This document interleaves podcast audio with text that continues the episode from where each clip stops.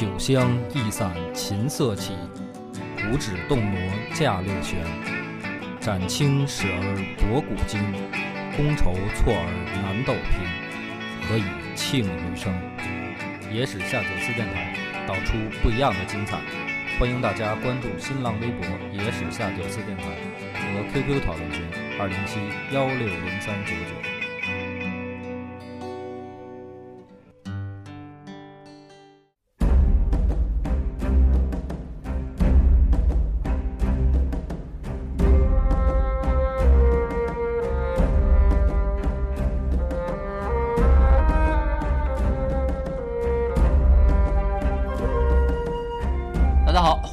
欢迎收听《野史下酒》，常规主播恶霸波。老番仔，彭越、豆豆，胡子，啊，今天王菲有事儿，这个我们几个这个吓我一跳，人也算比较齐。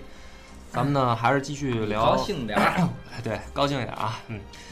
今天还是接着聊光武中兴，因为这个这段时间，反正群里面也有朋友说说这个咱们怎么这一段儿老老讲刘秀这点破事儿，还没完没了的讲。其实也是确实这段时间呢有点忙，这个没时间准备其他的这个就是什么异人录啊，像什么王僚集啊这些。嗯，梁波是比较喜欢这个人是吧？对，不是啊，对，可以这么说，就是因为我这个呢是后边啊，我想讲，就是咱们讲三国的时候，讲三国的时候呢，这个我也琢磨了一下，三国太多人讲过，是吧？什么易中天老师这个讲的好的，讲的次的也不少，包括这个网络电台里面也有不少人讲。咱们要讲的话呢，第一个，呃，如果把这个等于前汉跟这个东汉这点事儿都给它就是讲的比较细的时候，那三国呢就可以引入更多的话题。就比较好讲，所以在刘秀这儿呢，我也打算细讲，就是后面可能还有时期，跟《水浒黑账》似的，可能是一个大的系列。呃，然后这个五一呢，我也会准备一些这个其他的东西，然后到咱们穿插进来，就是穿插在光武中兴这一段讲。那么咱们上次讲的光武中兴，就是他们已经把等于王莽的最后那点老本儿，全都给打散了，然后昆阳一战嘛，这个刘秀、刘演兄弟天下闻名。很多的英雄好汉啊，就是慕名来投，就是就觉得这个跟大哥嘛，良禽择木而栖啊，报班来了。哎，我就是等他来了，能发小黄帽啊，发厨具什么的对的。对对，耕地做饭，所以说他这个声望就是从一个屌丝，然后就是哎变成一个就是领袖型人物，英雄形象就已经出现了。得屌丝者得天下。对，但是咱们上期呢也说到，就是说最后这个不是留了一个扣儿吗？就是说他们出现了一个大问题。今天呢先解这个扣儿，就是在刘演围攻宛城之前啊，绿林军他们这边啊得到一个消息，什么呢？就说先不要攻城，赶紧回崇陵开会。刘演呢，他也得琢磨说什么事儿比拿下宛城还紧急，必须得回去开会啊，就是肯定是大事儿了。回去以后呢，没想到让他这个等于非常意外的是，会议内容的确非常的这个劲爆，就是他们要立皇帝，要玩一大，要玩大的，要立皇帝。这帮这个绿林军的将领啊，推举谁呢？推举一个叫刘玄的人当皇帝。这刘玄呢，也是就是汉室宗亲，据说也是就是皇族后代嘛，因为他皇族后代太多了，就是像刘秀这种已经混成农民了嘛，皇皇室宗亲。姓刘的都跟皇室有关系。对，然后呢，这个为什么要找这么一人呢？是因为绿林军里面咱们也讲过，分成平林、新氏、下江，还有刘氏兄弟这这种不同的派系。好几个帮派，所以呢，这帮人啊都是这个没文化出身，他们逐渐就感觉到刘氏兄弟啊，这个有文化就是不一样，慢慢慢慢哎，有凝聚力，这个军纪也不一样，好，呃，纪律的纪，好吧，啊凡儿哥？啊，这个感觉起来刘有点是身体虽然是农民，但是流淌的血液和智慧不对一，样。就是不一样。人家长刘秀他也是长安留过学的人。嗯，这帮人民的好孙子们后来干嘛了？后来他们就嫉妒啊，就是觉得这样下去的话，我们本来是这个起义军的这个等于元老，嗯哎，你这个半路入股的人，怎么这个好像现在声望越来越高？怎么办呢？为了说将来避免这个跟他产生利益分配上的冲冲突啊，干脆呢，我们找一个这个人也是皇室宗亲，嗯我们把他立为皇帝。代表人代表物，哎，这个吉祥物，然后我们在后面操纵。反正你你要是那就是你你说你还有什么特殊吧？还跟这装逼呢。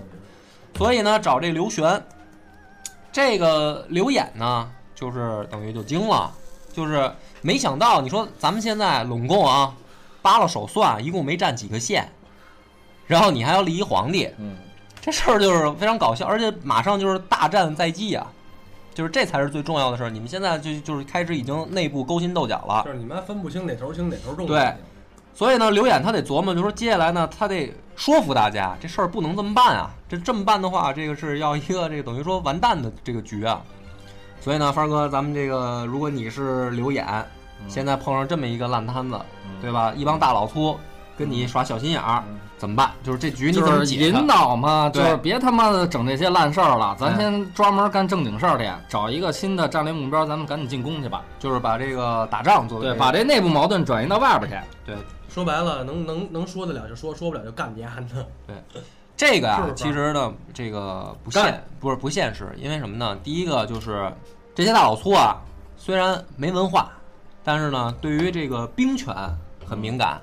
你要不解决说咱们谁是老大的问题，这个宁愿咱们自己先干一架，我也不打别人去。说白了，他们家已经对这权力已经极为向往了。对，就是这个时候呢，你说不光说咱们继续打宛城、打王莽去，已经转移不走注意力了。刘刘言怎么说呢？他这么说，他说皇帝啊应该立，也迟早得立。但是呢，大家看看现在的局势，山东那边呢有赤眉军也也折腾起来了，嗯，那势势头也不错，也发展到十多万人了，实力跟我们是不相上下的。嗯，如果我们先立了皇帝，那赤眉军那边肯定也得有样学样嘛，都是都是农民，都是山寨嘛，这还不好办？那他妈甭打了，有他妈的人家就等着这对啊就是说两边来回干，对啊 省所以事这个中国人的劣根从这儿就对啊，所以他的意思就是说说，你看咱们这儿立一皇帝，他那儿也立一皇帝，这王莽还没推翻呢，咱们自己就先干起来了，肯定对吧？他说那怎么办呢？应该这样，就是历史上啊，虽然他们这会儿也没有这个那么那么那么长的历史可以参考，但是呢，也有不少就是说先立皇帝的人肯定失败，比如说陈胜、项羽这些人，先立皇帝肯定就失败了嘛。那咱们怎么办呢？应该是先等啊，看赤眉军那边什么时候立皇帝，咱们再立。那如果赤眉军那个皇帝不错呀，咱也不用立了，就跟着他干就完了。反正这帮老农民能能能同意吗？不是，反正反正都是造反嘛，对吧？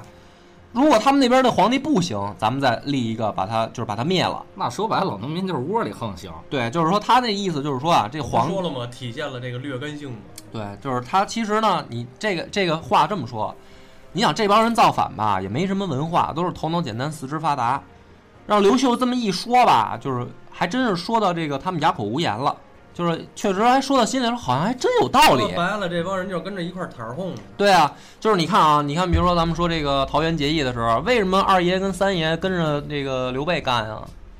就是刘备有文化。你看那个老版三国第一集的时候，刘备上来啊，给他分析天下大势，是吧？群雄割据的这个局面即将形成了。砍晕了，二二爷跟三爷就傻了，就是说，哎，说 这有文化，二爷跟三爷就是光有一腔热血，对啊脑子里不装事儿。这会儿下面这帮人啊，就这就这个状态，就是脑子里面他没那么多想法，那就是先想着就抢抢抢抢钱、抢粮、抢娘们儿。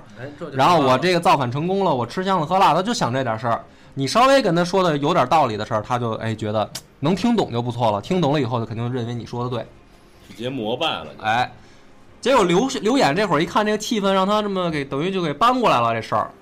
突然啊，身后边跳出来一人，然后把这个宝剑抽出来以后，重重的就往地上这么一砸，对着刘演就大喝说：“你居然连起义军的兄弟部队赤眉军都不放心，还琢磨着灭人家，说你这样的人怎么能成大事儿？”其实刘演最不放心的是他们自己。对啊，说立皇帝这事儿就这么定了，就是坚决拥护刘玄当皇帝。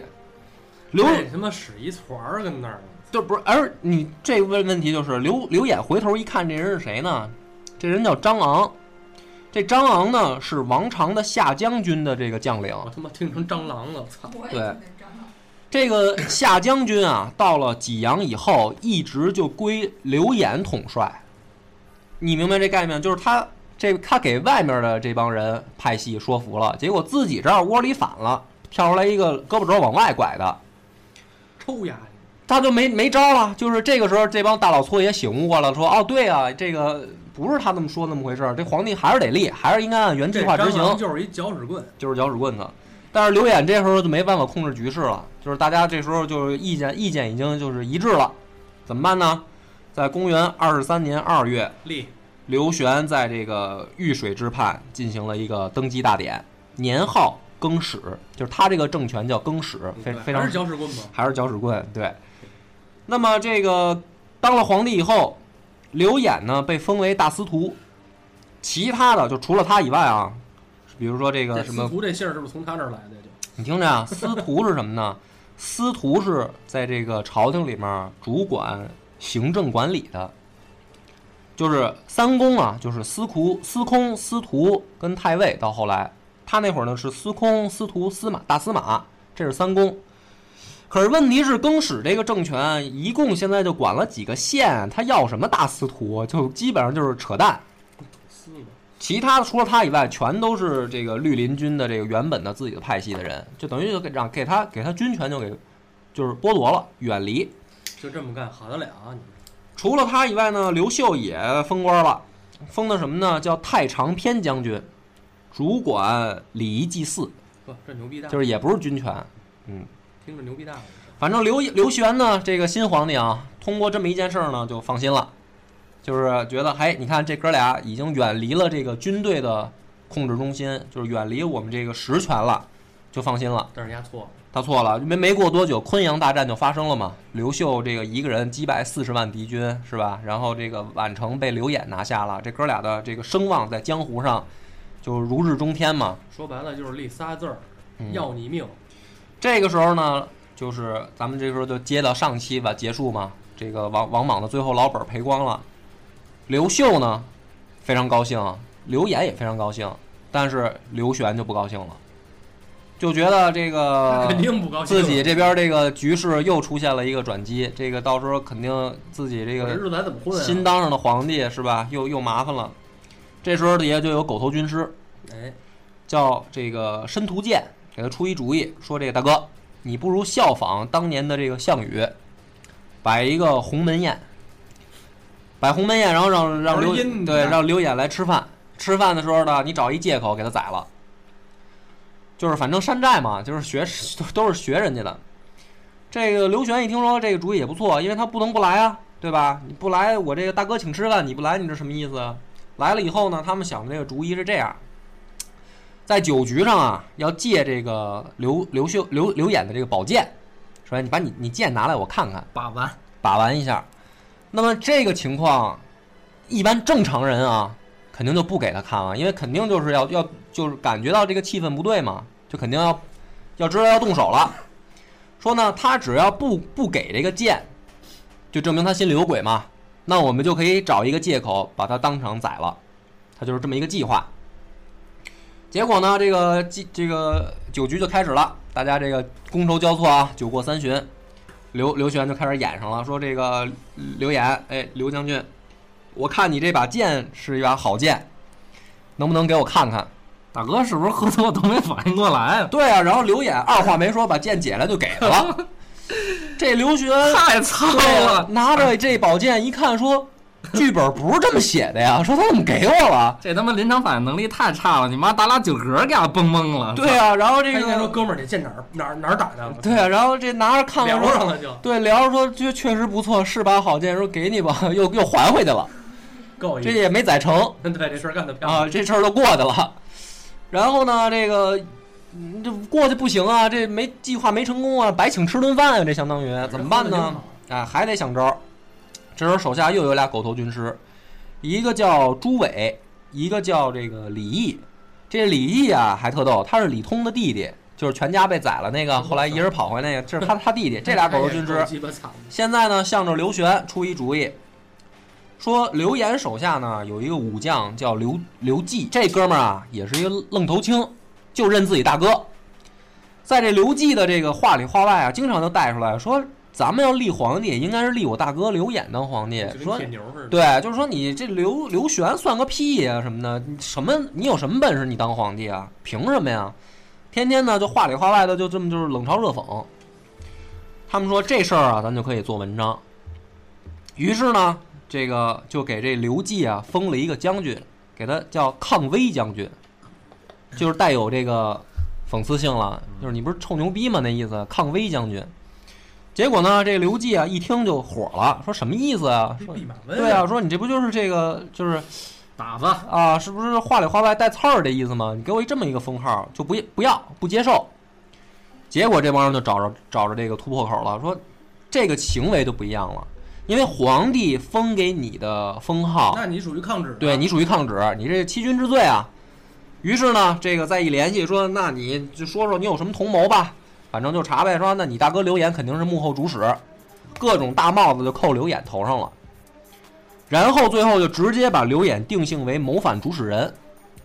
刘演在这个情况下，煽动国家，直接啊，颠覆国家，直接就是到这个刘刘玄的这个就是就是等于说这个大帐里面就闹去了，就是说什么意思？你把我兄弟绑了，还在这儿这个就是到底想干嘛？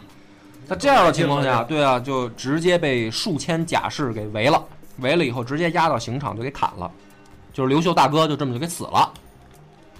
这消息呢，很快就传到前线刘秀那儿了。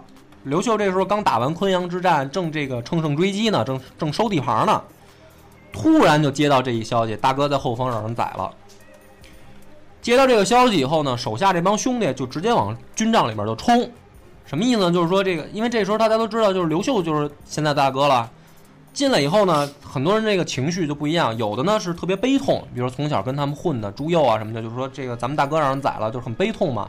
也有的呢，就是说这得报仇，很很气愤，很愤怒。对，就是说，就是说，就是秀哥，你看着办吧，这事儿你说怎么办，咱就怎么办。要不咱们现在甭追击了，咱杀回去。什么样的情绪都有，这帮人就进来了，因为也是一帮这个就是江湖好汉嘛。那这个时候呢，这个刘秀的反应就非常的让让大家意外了，就非常镇定，然后啊，神情也异常的平静，看着这帮人就说了一句话，就说我问你们一个问题。你们现在难道有人比我还更悲痛吗？有吗？谁？谁比我更悲痛？都不说话了。那是啊，操！那最悲痛的肯定是刘秀啊。刘秀一看都不说话了，就是挥挥手让他们都出去，什么话都不说了，就转过身去了。等大家过了几天呢，刘秀宣布了一个非常令人意外的决定，就是按照正常情况来说啊，大哥让人宰了，得报仇吧。刘秀做出来一个决定。带着人回去请罪，他这个就是出乎意料的程度，包括刘玄都傻了，就是已经这边都准备好了人马了，就是等着回来他跟他干了，结果他回来请罪来了，然后刘刘秀呢就跪在这个龙椅下面，恭恭敬敬的把兵符交出来了，然后在眼睛里面这帮人就盯着他看嘛，他眼神里面没有一丝的愤怒和仇恨，非常平静。这个时候，刘玄也傻了，然后就想起了这个古代先王们的这个权术，是吧？然后什么这个就就来了，说：“哎呦，那这样的话，就是咱们就打一巴掌给个甜枣呗。”说：“既然态度这么诚恳，那这样吧，就加封刘秀为破虏大将军，然后封武信侯，就是那意思。你既然诚心诚意来认罪了，我要是宰了你。”毕竟咱哥们儿以后还得在江湖上混啊，是吧？你得落一好，对你得落一好名声，你不能真的这个做事太过分。但是呢，他手下这俩狗头军师就不放心了，那个李毅和朱伟，于是派出了很多的这个暗线特特务、心腹什么的安插在刘秀周围，目的就是一件事，就是打探刘秀的动静，到底他要干嘛。所有的情报回来以后，都告诉朱伟。就是说，这个刘秀天天就跟家看书，然后这个没事儿再种种地，非常过着一个田园生活，也不想报仇的事儿，就跟三国的时候刘备在曹操那儿那个状态一样。其实他还是学的祖先。这样的话呢，这个朱伟听了以后就哈哈大笑，说：“没想到这个刘秀也不过就是一个贪生怕死的人，认为他是一怂逼，认他对，就认为他是一怂蛋，觉得哦闹半天就这么一货色，那就不用放在心上了。”所以呢，对他的这个警惕性渐渐降低，但是并不代表不警惕了啊，还是要监视。这就是刘秀要干的事儿，对，他为以后埋下伏笔。那么，如果在这种情况下，可以说这个属于身处险境，对吧？第一个兵权交出去了，然后第二个旁边还都是安插敌人的眼线。那么，帆儿哥，如果这时候你是刘秀。你怎么度过这样的难关？就是接着忍的呀。那就是你总要找一个方式来，最后你不能忍一辈子。你这个情况发展下去，你可能就永远没机会了。那就等着新的战役的爆发呀。你没有兵权，但是他毕竟是大将军，这个新的名号已经加给他了。对啊，但是不会再让他去打任何仗了，就不会再给他兵权了，名誉主席，就是又尽管有新的战役，也那他这么不会让他待着吧，就待着了。就待着吧，那么待着闷啊，所以找点事儿干啊。那就是没劲是吧？你说这意思？对，就是他没劲，那干点什么呢那就忍着呗。就忍着。嗯，好的，刘秀这时候呢就想起一人，想起了这个当年自己在长安这个街上不是有一个豪言壮语吗？这个做官当做执金吾，娶妻当得阴丽华吧还。是他妈的那什么呀？就是人家也想着成婚这个，找阴丽华的了。对于是呢就发就是手下有一个校尉叫殷实，你先等会儿，老梁，嗯你这不对呀、你这刚才给我引导的就是怎么着，这大哥得这个把这个劲儿搬过来，然后重出江湖。结果这孙子你妈逼泡妞去了，操就是！我给你设个套嘛，看你家伙钻不钻啊啊！就更让他们家放松警惕了。这个事儿就是让他们对更加放松警惕。我跟你说，哥哥真没那么多阴谋，就是他妈的寂寞了，操，他妈找妞去了。这个事儿呢，咱们这个讲到这儿呢，给大家讲这个美好的爱情故事。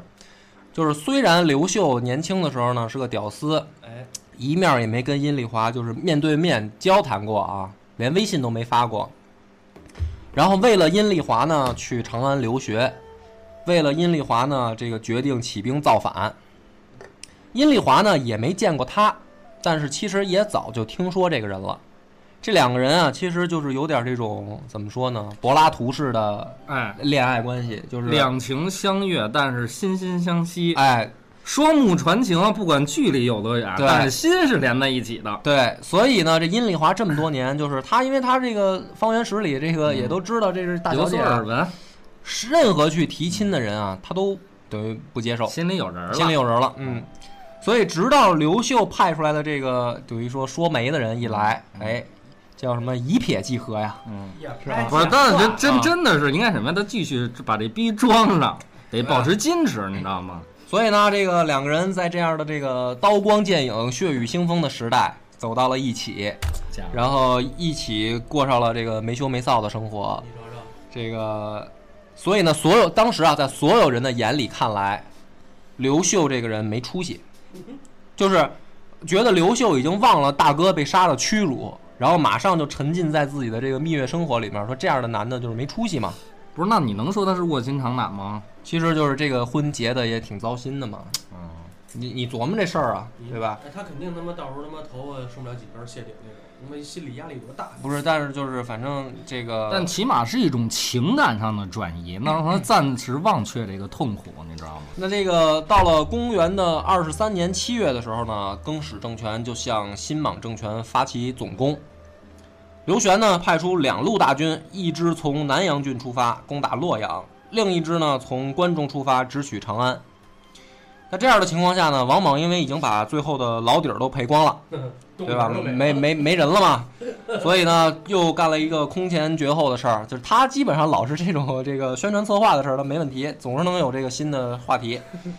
于是呢，王莽就召集了一次这个长安的大集会，我老觉得鼓楼东大街那 Joker 那店是王莽开的。对啊，干什么呢？这集会组织了这个全体的大臣，然后长安的这些学子，还有这个有名望的这些儒生，还有一大群的老百姓，在长安的南郊搞了一次大集会。弄一大 party，对 party 内容呢，就是集会内容呢只有一个，就是哭，大家一块儿哭，嗯，然后呢，这个并且呢，为这个哭哭天大集会啊，准备了这个稀饭什么的，这个就是供供应。随时补充这个体力，你知道吗？然后哭的好的人呢，就是反正在这个危机关难这个关头了嘛，然后等于搞了这么一个非常具有煽动性的表演性质的这种群众集会嘛。然后谁要唱一 Don't Cry，谁就给他砍头了。哎呀，不是你听着呀，不是砍头，这里面呢，最后挑选出来五个五千个哭的最好的人，对，然后哭鞋对 是吧对对哭鞋这个，然后全部加封为郎官，你就是还封官儿 啊，进进入政府编制，这个哭哭的比较好，变公务员了，对，然后哭天的同时，然后封了九个将军，哟，封了九个将军，对对对，这是常委会成员，对对对，然后呢，这个这九个将军呢合称为五虎呃九虎，九虎，对对对。然后，对，干嘛呢？让这九虎啊率领最后的临时组建的几万士兵啊，准备狙击这个汉军。就是敢死队，哎，或者说狙击更始政权。最后的疯狂啊！然后呢，每人呢赏四千钱，就是反正我觉得这个这个价码不如他嫁闺女那高，哎反正。不仅如此呢，还把这个九虎的老婆孩子全给扣了，就是反正钱我给你了，老婆孩子在我这儿，你看着办呗。这个九虎上了前线以后，刚看见汉军的前锋啊，就一触即溃了，根本就没有战斗力嘛。两只虎啊，还逃回长安了。嗯，逃回长安以后呢，也有一个美好的愿望，就是说这个大哥也得也得找妞儿。不是不是找妞儿，不是人家人家人家那个老婆孩子在人手里扣着呢。这两个这两个虎呢，回去就说说这个莽哥，大哥，你看我们这个打也打了，然后确实呢我们也尽力了，你看我们还这么诚心，不你看其他那七个都跑了嘛，说我们两个还回来给你报一道，你看在这个情面上，要不把我让我们跟家人团聚吧，就是这就是走走情感路线嘛，然后。就是反正死说活说，大哥求求你了，让我们见个面团聚一下吧。心了话儿想得美，王莽对王莽这个时候确实让他们团聚了，只不过呢是在地下，就是去地下团聚了，就都宰了。然后这个王莽一看这不行啊，还得接着想招啊，怎么办呢？又想起了一位古代这个前辈，谁呀、章邯。没错，章邯不是当时这个秦秦朝快让人打完打完的时候，他不是组织这个骊山囚徒给放出来了吗？然后组成一支军队，后来跟这个项羽那儿不是才吃的瘪的吗？犯人是吗？对，王莽呢就把所有的长安的囚犯也都给释放了。释放了以后呢，出征之前啊，逼这帮囚犯喝生猪血，干嘛呢？就是说你们这个喝生猪血以后啊，然后发誓，发誓对我效忠，然后这样的话呢，就是做鬼。如果你们要不效忠我，做鬼也不能安息，就逼人家，就是得给我喝这玩意儿，你得立誓。这些人都是穆斯林呢。那完蛋了，那这个触犯宗教信仰了。喝了这个猪血以后啊，这个囚犯们反正就是爆发出了一种这个信心，是吧？毒誓也发了，然后集体呢就出出城了，出了长安。然后刚刚出长安以后，大家一合计说，那要不就散了吧？就是这个猪血也喝了，该演的也都到位了，该治病了。该该该该回家了，走吧走吧，就就散了。这个于是呢，到公元二十三年的十月六日的时候，很没有意外的，长安就被攻破了。王莽呢，在这个一片混乱的情况下，就跑到宫殿最里边一犄角旮旯的内室里面就躲起来了。但是整个这个情况的失控了，宫殿里面就经乱军和老百姓都冲进来抢东西了，开始。正好呢，被冲进他这屋的一个商人叫杜吴给撞见了。最巧的是，这个杜吴不认识王莽，但是呢，看见老头身上金光闪闪的，很有钱。杜吴说：“要不我就宰了你吧？这个反正这这个情况，大家白送的嘛。对啊，就是我也他不认识王莽，他不知道这是皇帝，他就觉得有钱，就直接给王莽宰了。宰了以后呢，这个更始政权啊，就重金悬赏王莽的人头嘛。哎，这个时候，他这个杜吴出来了以后，然后手里面拿着这个什么皇帝才佩戴这些东西啊，就直接就被这个更始就有识货的，还是说你哪儿捡的呀这些？说那屋里旁边有一老头儿在那儿蹲着，让我宰了，这都是他身上的。说兄弟，快带我去，这这是皇帝，这这头可值钱了。所以王莽死了以后啊，没想到尸体反而倍儿值钱，就是老百姓围上去以后啊，这个反正有刀的就拿刀割，没刀的呢就拿手撕，撕不动的就拿牙咬。最后呢，连骨头渣儿都没抢着的呢，就直接出门去这个市场买块猪肉，然后也冒充着到更始那儿领领钱去了。王莽的这个一代影帝啊，十三年的皇帝，就此谢幕。就让人给分了。哎，让人给分尸了。那么中这个时候呢，就是咱们也也要公平来说啊，中国的历史上就是出现了一个争议可以说最大的皇帝，就是王莽。对，因为你看啊，他的这个所谓的施政理想，跟他刚出来的那些就是儒家的君子准则啊什么的，全两顶，跟他后边的这个表现呢，有点儿反差太大。这俩顶。嗯，那么在比如说班固的《汉书》里面对王莽的定义，就一直把它定义为就是窃国大盗，就是篡逆、谋逆，就是就是这么一个形象给他定位的。那么直到后来就是近代的时候，才有一些就是史学家也好，或者说这个老先生们出现了不同的声音。你比如说胡适先生就认为，说这个王莽其实应该是一个，就是你把他定位啊，应该把他定位成一个政治家，而且你要客观看这件事儿呢，他的魄力和手腕儿啊，是远在后面，比如说什么王安石这种人之上的，就是你也不能太去黑他。而且呢，啊，你说，但这里是不是有一个问题啊？就是咱以前说他太早了，他跑得太快了，嗯他根本就不符合他的那个时代。嗯他虽然有这种在后世看来牛逼的东西，嗯，但是因为太快了，其实在他那儿并不适用。那并不适用，那他就是失败了。对，所以就是说，他这个五军六管制啊，虽然他的目的就是军著述、义兼并，就是说白了，想调控国家的这种贫富差距，然后不要让有钱的人越来越有钱，然后越穷的越穷，然后老百姓最后嗯官逼民反，他是有这个良好的愿望。但是呢，也像帆儿说的，第一个，他这个制度有点超前，就不适合那个时代。第二个呢，不是从基层这个摸爬滚打上来的，对不了解这个民间的疾苦，所以定的这些制度呢，有点儿这个空中楼阁，脚没在地上，天上飞呢，所以失败了。我觉得咱们要是这么说呢，其实你看咱们讲了，等于这王莽也没少讲。我认为其实这个人啊是一个，我觉得他是一个好人，就是好皇帝，想干事儿来的。但是后来呢，这个没想下到场很悲惨。对，下场很悲惨，就是这事儿呢，他自己也发现越干越控制不住，越干越失控，然后做人呢，这个压人下，压力也大，是吧？你要是搁在现在任何一个互联网公司，他可能是一个良好的这个营销策划的这么一个，策划人，但是在那会儿，反正下场比较惨。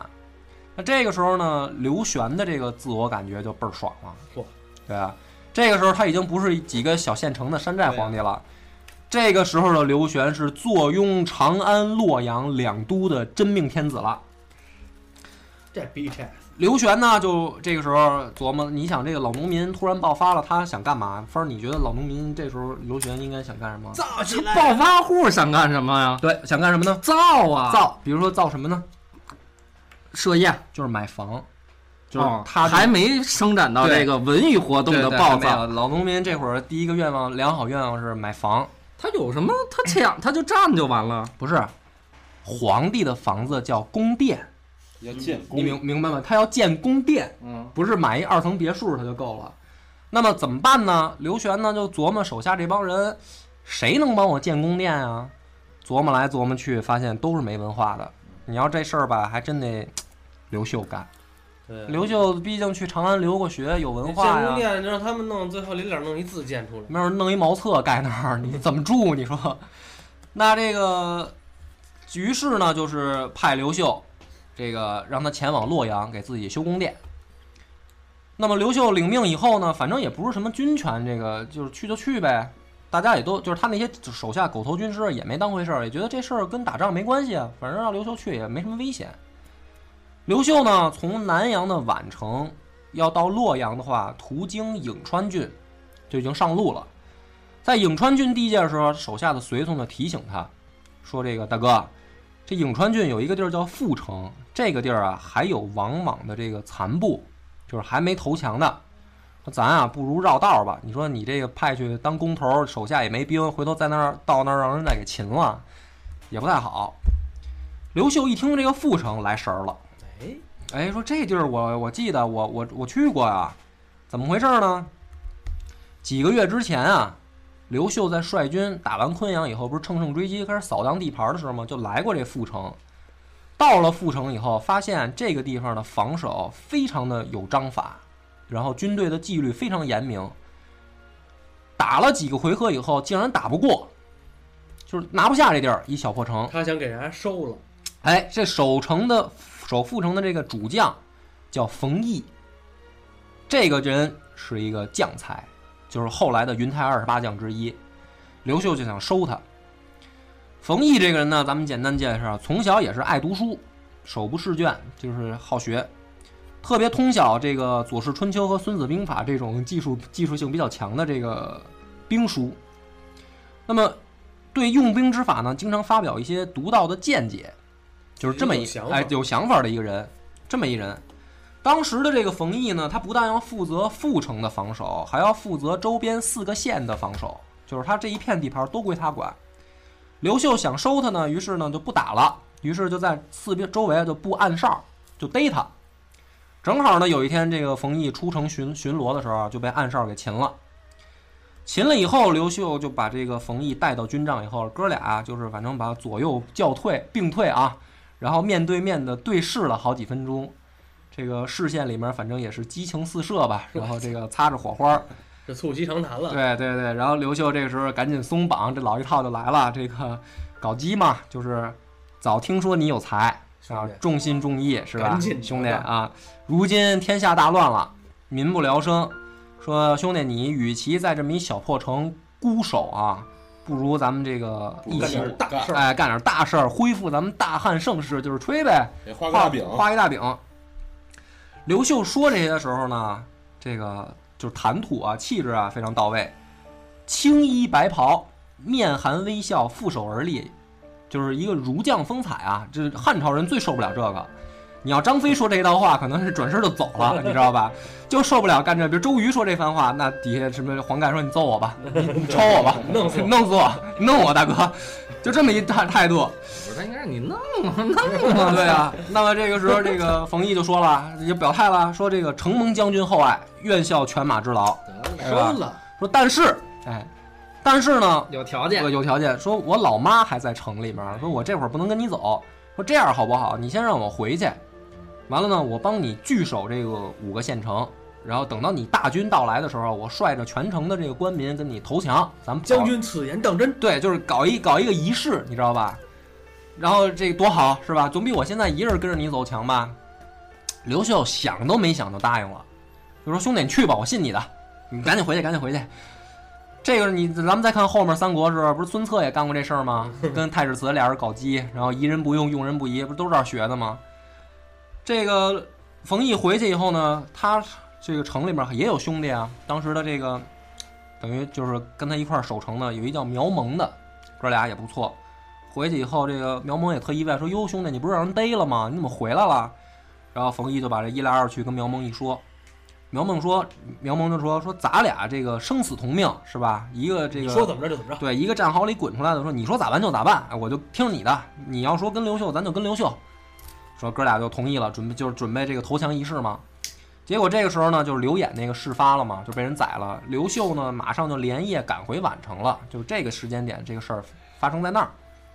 那么，于是他这个投降仪式就纳降复城这事儿就没谈成嘛，等于刘秀就走了。